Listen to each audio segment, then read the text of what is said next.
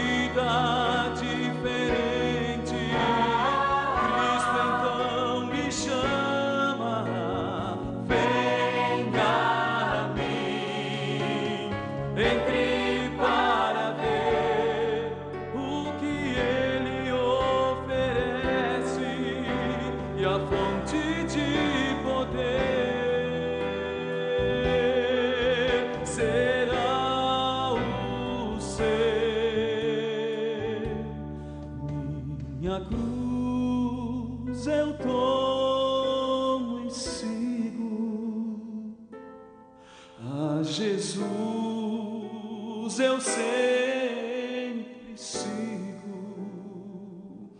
E aonde for a Ele eu sigo. E a fonte de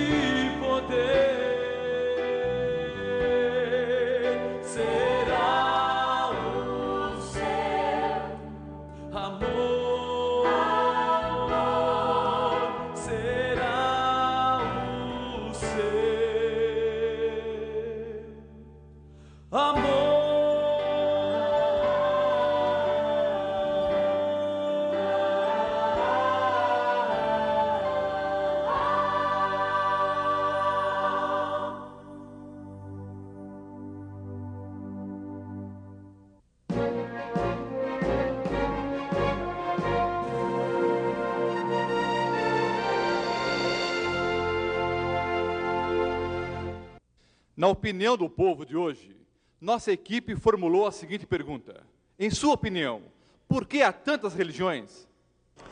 É difícil responder. Eu acho que há tantas religiões porque as maneiras de interpretar as coisas são diferentes também.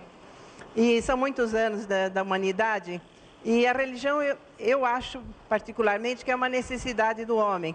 Então, a maneira de, de interpretar, a maneira de conceber as coisas divergem muito, porque nós estamos falando de milhares de anos. Acho que é porque as pessoas querem se encontrar e cada uma busca a maneira própria, né?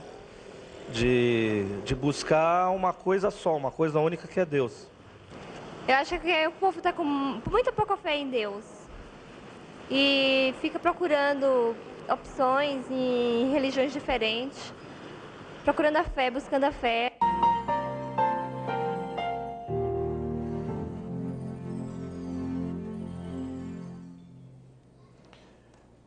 Com muita alegria, as encontramos, com muita alegria, os encontramos neste programa do seminário Esperança para Viver.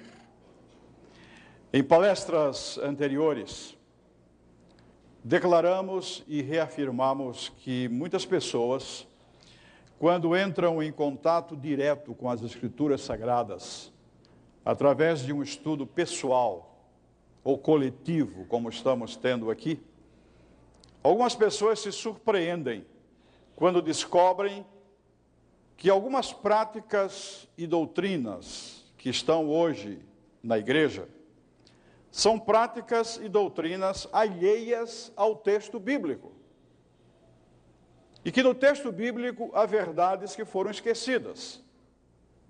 Um dos benefícios do estudo direto da palavra de Deus é descobrirmos qual é a vontade de Deus para nossa vida. Vamos pedir a Ele nesta hora a sua bênção e que sintamos a sua presença em nosso coração. Senhor, Pai nosso,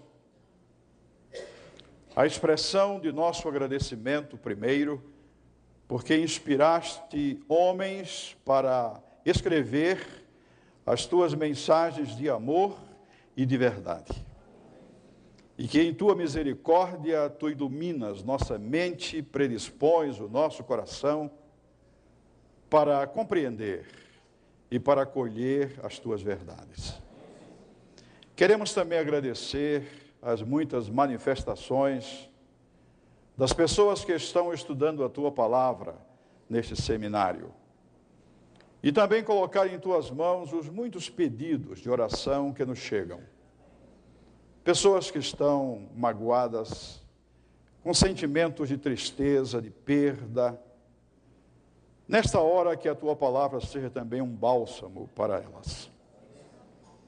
Que acolhamos mais uma vez o teu convite, vinde a mim, na certeza de que tu nos firmarás os passos ao seguir a tua ordem.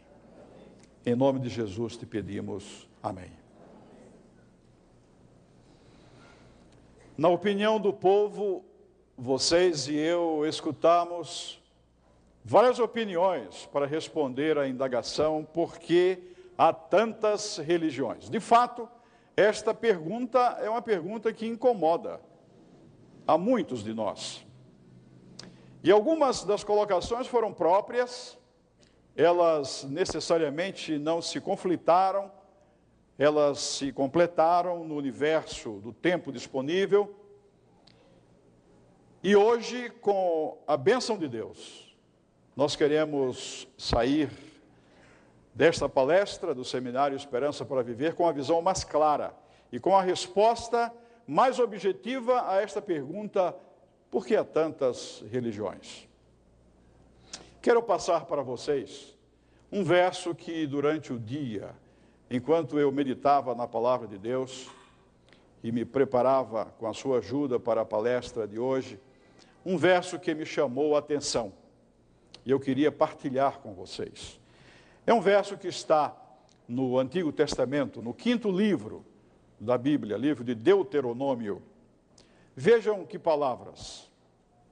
Palavras untadas, molhadas com o amor de Deus. Deus está falando aqui e ele diz assim: quem dera que eles, eles aqui, você e eu, quem dera que eles tivessem tal coração, que me temessem e guardassem em todo o tempo todos os meus mandamentos, para que bem lhes fosse a eles e a seus filhos para sempre. Deus sabe o que é melhor para você e o que é melhor para mim. E Ele diz: quem dera que os homens e as mulheres guardassem sempre todos os meus mandamentos. Deus jamais vai pedir de você e de mim alguma coisa que nos é indispensável, que nos prejudique. Deus sempre vai pedir aquilo que podemos oferecer e vai sempre mostrar-nos uma proibição, mas uma proibição protetora para a nossa segurança, nossa felicidade e para a segurança e a felicidade dos nossos familiares, dos nossos queridos. Amigos e amigas, nossa autoestima se eleva ao ganharmos consciência de que Jesus Cristo é o nosso Criador e que nós não somos fruto do acaso. Não viemos de uma evolução mecânica, não viemos de um organismo unicelular, uma neva que depois foi se multiplicando e por obra do acaso, do tempo e das coincidências, chegamos a ser o que somos hoje. Nossa autoestima se eleva quando nos damos conta que somos criados por Deus, criados por Jesus Cristo. A narrativa simples das Escrituras Sagradas afirma que, depois de criar os nossos primeiros pais, Deus deu-lhes um presente. O presente foi um dia abençoado e santificado. Um dia em que eles deveriam parar com as atividades comuns e oferecer a Ele, Criador, uma adoração especial. Um presente para os nossos primeiros pais. E tal adoração, nesse dia especial, os manteria sempre lembrados de sua origem, o propósito da vida e da eternidade. Mesmo depois do pecado, a importância deste presente, este dia especial, mesmo depois do pecado, esta verdade foi transmitida de pais para filhos, de pais para filhos, por gerações. Depois Deus levantou patriarcas que mantiveram esta verdade na mente do povo. Depois Deus escolhe um povo como sua igreja e entrega de forma escrita sua santa lei. De forma escrita, porque esta lei já era conhecida desde o Éden. E nesta lei, com o seu próprio dedo, ele escreveu isto que nós vamos ler agora. Em Êxodo capítulo 20, versos 8 a 11. Lembra-te. A lei já era conhecida, o sábado já era conhecido. Você não pode pedir a uma pessoa que se lembre de uma coisa que ela não conhece. Lembra-te do dia do sábado para o santificar. Seis dias trabalharás e farás toda a tua obra, mas o sétimo dia é o sábado do Senhor teu Deus. Não farás nenhum trabalho, nem tu, nem teu filho, nem a tua filha, nem o teu servo, nem a tua serva, nem o teu animal, nem o forasteiro das tuas portas para dentro. Por quê? Vejam a razão. Por quê? Há uma razão para isto. Leiam comigo. Porque em seis dias fez o Senhor céus, a terra, o mar e tudo o que neles há. E ao sétimo dia descansou. Por isso o Senhor abençoou o dia de sábado e o santificou. Deus parou para contemplar as obras que criara. E Deus, que tem uma acuidade visual, tem um gosto estético absoluto, ele olhou para o que havia criado e disse: E eis que tudo era mais ou menos. É isso não? Ele olhou e disse: Eis que tudo era bom. É isso não? Ele disse: Eis que tudo era muito bom. E o que Deus diz que é muito bom é extraordinariamente excelente. Criou os pais e deu-lhes um presente. E neste dia que Deus abençoou, colocou bênçãos. Um dia abençoado, um dia de alegria, em que o tempo é usado para recordar de onde viemos, o que somos, para onde vamos, estarmos com a família. Deus sabia, amigas, Deus sabia, amigos, que o homem não podia viver sem a lembrança dele.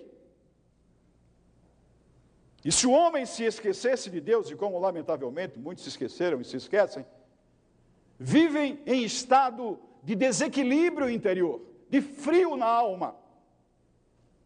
Deus sabia que o homem não podia viver sem ele. Pergunte, amiga, pergunte, amigo, a alguém que segue os passos de Jesus Cristo no que diz respeito à guarda do sábado, e você vai escutar dessa pessoa que o sábado é o dia mais feliz da semana. O dia mais alegre. Não é só um descanso físico, que também é, mas é um dia abençoado. E seremos abençoados quando acolhermos o que Deus pede. Um dia santificado. E na compreensão bíblica, santificar é separar para uso sagrado. Porque o homem precisa disso. Quer ele creia ou não, o homem tem dimensões na vida. Tem dimensão física, que deve ser cuidada. Uma dimensão intelectual, cultural, mental. Uma dimensão emocional. Mas o homem também tem uma dimensão espiritual.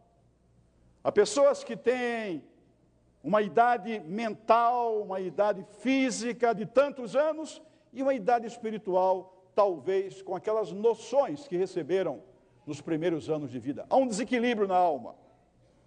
Deus sabia que o homem precisava desenvolver-se também nesta dimensão da vida, nesta área espiritual. Por isso, este dia, para o homem se recordar sua origem, quem é o seu Criador. O sábado do sétimo dia, amigas e amigos, fez parte da experiência religiosa de ninguém menos que Jesus Cristo. A Bíblia diz que era o seu costume ir adorar a Deus de forma especial no sábado. O sábado fez parte da experiência religiosa da Virgem Maria. A Bíblia diz que ela descansou segundo a tradição. É isso que a Bíblia diz? Ela descansou segundo o que? Mandamento. Aquele que Deus escreveu com seu próprio, com seu próprio dedo. Os apóstolos também tinham esse costume, mas eu já escutei, e vocês provavelmente já ouviram, pessoas ponderarem mais ou menos assim. Sim, os apóstolos, eles adoravam a Deus no sábado, porque as sinagogas abriam no sábado e eles não tinham outra alternativa. Mas vejam como a Bíblia se explica. A Bíblia não deixa pessoa alguma na dúvida. Quando eu ouço alguém falando coisas da Bíblia, eu digo, aí está uma pessoa ou mal informada ou mal intencionada. Quando se diz, não, os apóstolos tinham no sábado parte de sua experiência religiosa, porque as portas da sinagoga se abriam no sábado. E se eles queriam pregar para alguém, eles tinham que ir lá no sábado.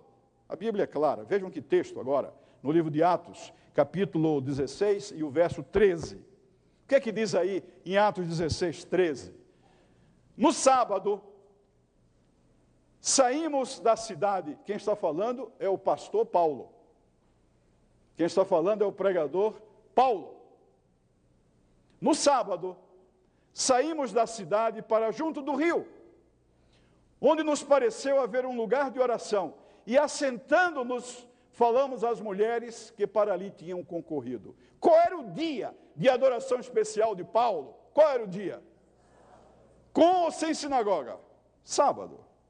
Ele saiu para a beira do rio, porque este era o dia especial de oração. Ele recordava as palavras de Deus, lembra-te, do dia do sábado para o santificar. Ele ia para a beira do rio, e lá ele orava, pregava e falava. Sim, fez parte da experiência religiosa de Paulo. Agora, amigas e amigos, uma pergunta se impõe. por que, com tantas evidências, o sábado foi esquecido? Por que adotaram outro dia? Alguns alegam, eu faço a alegação dos que assim procedem, e ponho entre aspas. Alguns alegam que a santidade do sétimo dia foi transferida para o primeiro dia da semana, depois da ressurreição de Jesus Cristo. Já ouviram isso? Já escutaram isso? Depois da ressurreição de Jesus Cristo, a santidade do sétimo dia foi transferida para o primeiro dia. Eu sei que muitas pessoas de bem, bem intencionadas, pensam assim. Minha avó materna morreu pensando assim. Vamos raciocinar. Se a santidade do sétimo dia sábado tivesse sido transferida para o primeiro dia da semana, vocês creem que a Bíblia teria deixado alguma indicação disso ou não? Teria ou não deixado? E vamos ler um texto em Amós, capítulo 3 e verso 7. O que é que nós lemos em Amós 3, 7? Vejam, leiam comigo se podem. Certamente o Senhor não fará coisa alguma, sem primeiro revelar o seu segredo aos seus servos, os profetas. Então, se a santidade do sétimo dia, que é um memorial da criação, para nos recordarmos quem é o nosso Criador. E amigos, quando o homem não tem consciência de Deus, ele também não tem amor ao seu próximo. Por que respeitar o próximo? Como é que você vai admitir a igualdade entre os seres se você não admite um pai comum? As violências, os crimes, os assaltos, as injustiças que hoje nós vemos, muitas destas coisas decorrem do fato de o homem ter se esquecido de Deus. Se Deus não existe, tudo ou quase tudo é possível, é permitido.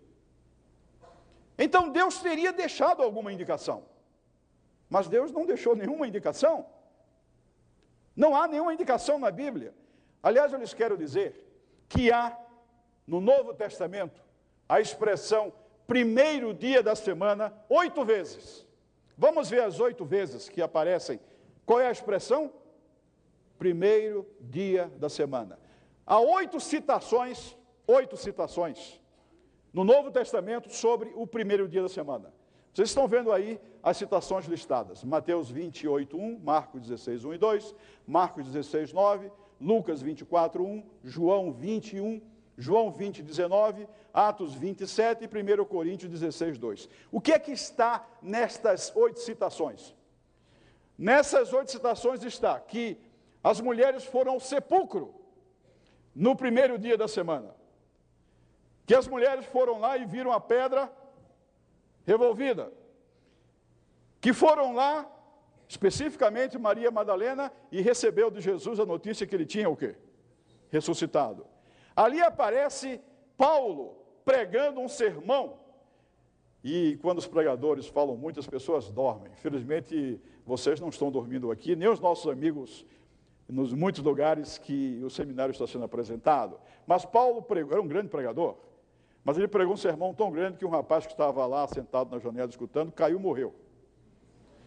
Mas Paulo foi lá e, com o poder de Deus, chamou de volta a vida. E o nome desse rapaz era Eutico. Ali está mencionado isso. Está mencionado também que Paulo pediu às pessoas que em casa, desde o primeiro dia da semana, recolhessem as ofertas que ele levaria para os pobres de Jerusalém. Em nenhum desses versos aí, nenhum deles, vocês encontram na expressão primeiro dia da semana, que ele recebeu agora as bênçãos do, do sétimo dia. Pergunte, amiga, pergunte, amigo, para o seu guia espiritual, onde na Bíblia existe a referência de que a santidade do sábado, sétimo dia, foi transferida para o primeiro dia da semana. Com humildade, mas com firmeza, pergunte ao seu líder espiritual. Não existe na Bíblia. Não há na Bíblia nenhuma indicação de que este dia, o primeiro dia da semana, recebeu as bênçãos do sétimo dia. Quando se alega que o primeiro dia da semana é o dia especial para os cristãos depois da ressurreição. Mais uma vez, vamos ouvir o que Cristo disse: Errais não conhecendo o quê? As Escrituras. Porque, de acordo com a palavra de Deus, em Romanos capítulo 6, o que foi deixado como memorial, que foi deixado como marco, como uma lembrança da ressurreição, foi o batismo. Batismo por imersão. Quando a pessoa se batiza e sai das águas, ela está dizendo: Eu acredito na morte, eu me quero me beneficiar da morte, do sepultamento e da ressurreição de Jesus Cristo. É isso que está na palavra de Deus. Agora, uma outra pergunta que vocês podem levantar, mas como é que mudou? Fatos históricos respondem: mexeram na lei de Deus. Mexeram na lei de Deus. No ano 65, o povo judeu se levantou contra o Império Romano,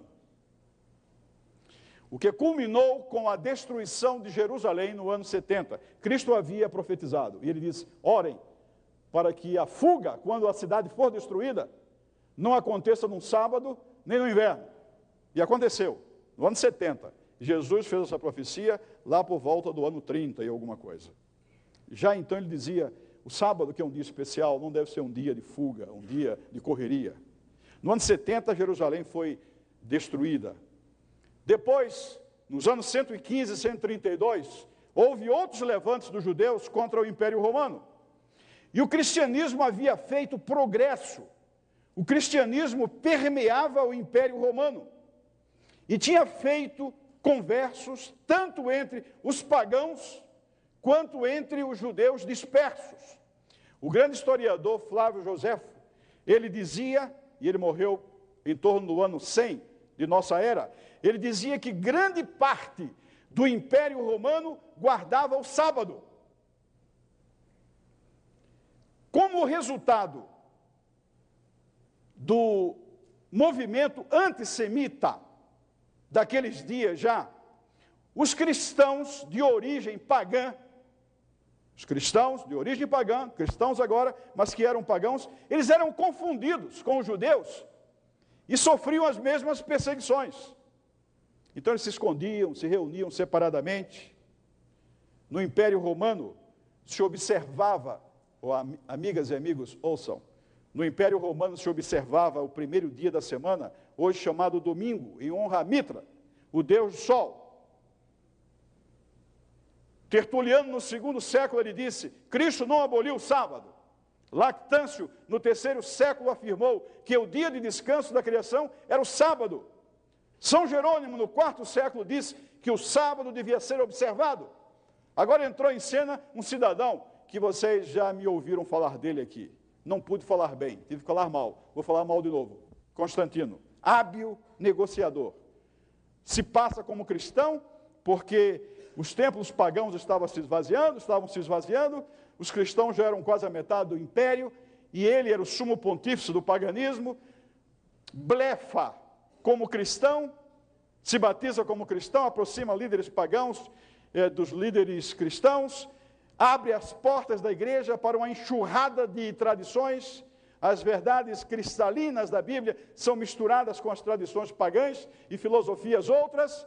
E agora escutem: no, no dia 7 de março, são datas históricas, no dia 7 de março de 321, ele baixou um decreto para a observância do primeiro dia da semana. O governo civil regulando a consciência religiosa dos povos. Mas o pior vem agora. Em 364, no concílio de Laodiceia, isso está documentado pela história. No ano 364, no concílio de Laodiceia. Vejam o que a igreja colocou no papel. Está nos documentos para quem quiser é, ler. Texto da igreja. Agora, todos os cristãos devem guardar o domingo, o primeiro dia da semana, em substituição ao sábado, porque Cristo começou a criar o mundo no primeiro dia e porque ressuscitou no primeiro dia. A razão não era esta. A razão é que havia uma lei civil para guardar o domingo e a igreja quis estar de bem com o poder, as benesses, os favores, o dinheiro. Já havia corrupção desde então. E agora baixa um decreto eclesiástico dizendo que o primeiro dia da semana é o que deve ser santificado. E para tornar mais claro o assunto, nos limites que temos, no Catecismo, a edição de 1934, o Catecismo, o título em inglês é The Comfort at the Christian Doctrines, escrita por um padre jesuíta em St. Louis, Missouri. Pergunta: qual é o dia de repouso? Resposta: o dia de repouso é o sábado. Pergunta: por que observamos o domingo em lugar do sábado? Resposta: observamos o domingo em vez do sábado porque a igreja, porque a igreja católica, no concílio de Laodiceia, no ano 364, transferiu a solenidade do sábado para o domingo. Mexeram na lei de Deus. Alguém pode mexer na lei de Deus? Alguém pode transferir a santidade de um dia para outro? Mexeram na lei de Deus. Amigas e amigos, eu lhes quero dizer que há um texto na Bíblia muito forte. Querem que eu leia ou não? Vamos ler. Mateus capítulo 15, versos 3, 8, 9 e 13. É muito forte, mas vamos ver. Cristo, quem disse? Cristo falando. Ele, porém, lhes respondeu: Por que transgredis vós também o mandamento de Deus por causa da vossa tradição? Este povo honra-me com seus lábios, mas o seu coração está longe de mim. Em vão me adoram, ensinando doutrinas que são preceitos de homens. Ele, porém, respondeu: Toda planta que meu Pai Celestial não plantou será o quê? Arrancada. Quem foi que plantou o sábado como dia de repouso para que nós recordemos a criação? Quem foi que plantou? E quem foi que plantou o domingo? A tradição. E Cristo disse: toda planta que meu pai não plantou será o quê? Queremos nós ser arrancados com a tradição ou queremos nós ficar firmes naquilo que Deus plantou? Amigas e amigos, nós não estamos falando sobre o sábado por amor ao sábado, nós estamos falando do sábado por amor a Deus. Porque quando se transige com o mandamento, os outros veem como via de consequência. E porque o sábado deixou de ser observado, Deus foi esquecido como Criador. Surgiram as ideias evolucionistas, surgiram as ideias deístas, surgiram o desrespeito, surgiu a desobediência, a violência, a corrupção, porque um crime chama outro.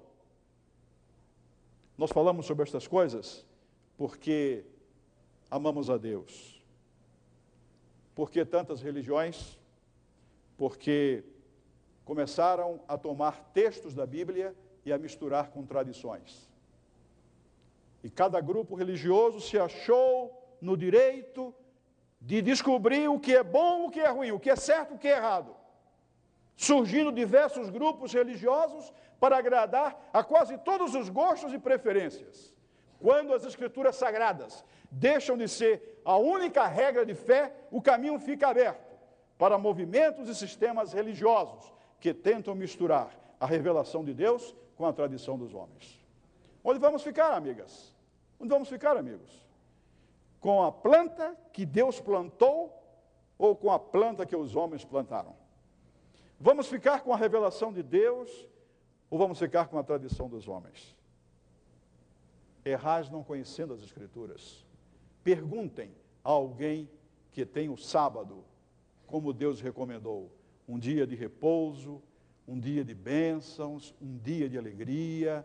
Perguntem às pessoas que acolheram, acataram, seguiram os passos de Jesus no que diz respeito ao sábado.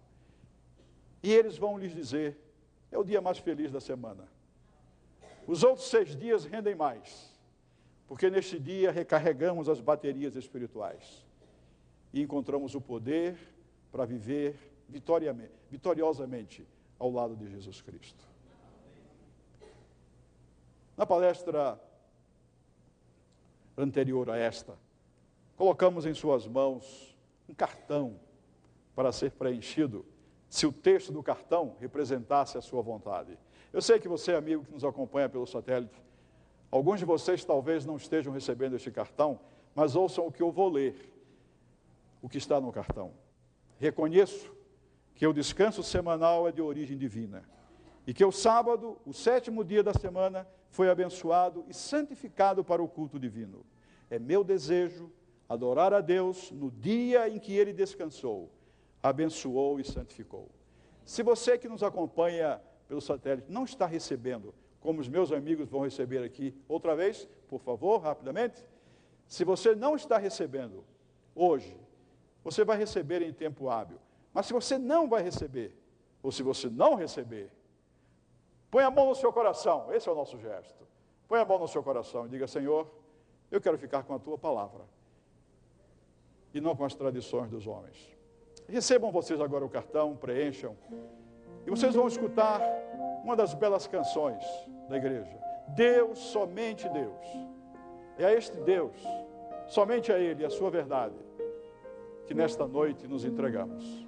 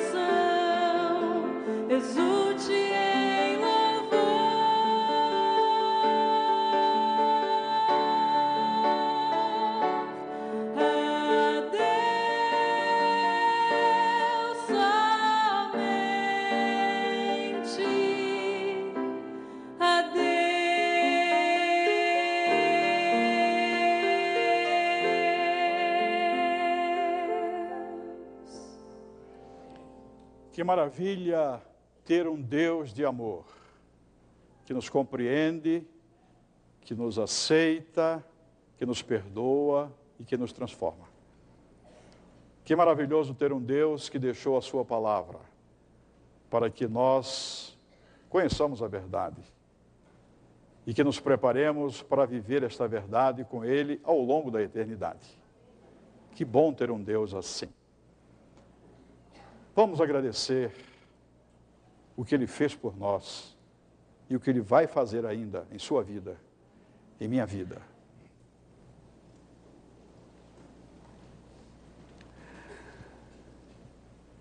Senhor Pai nosso,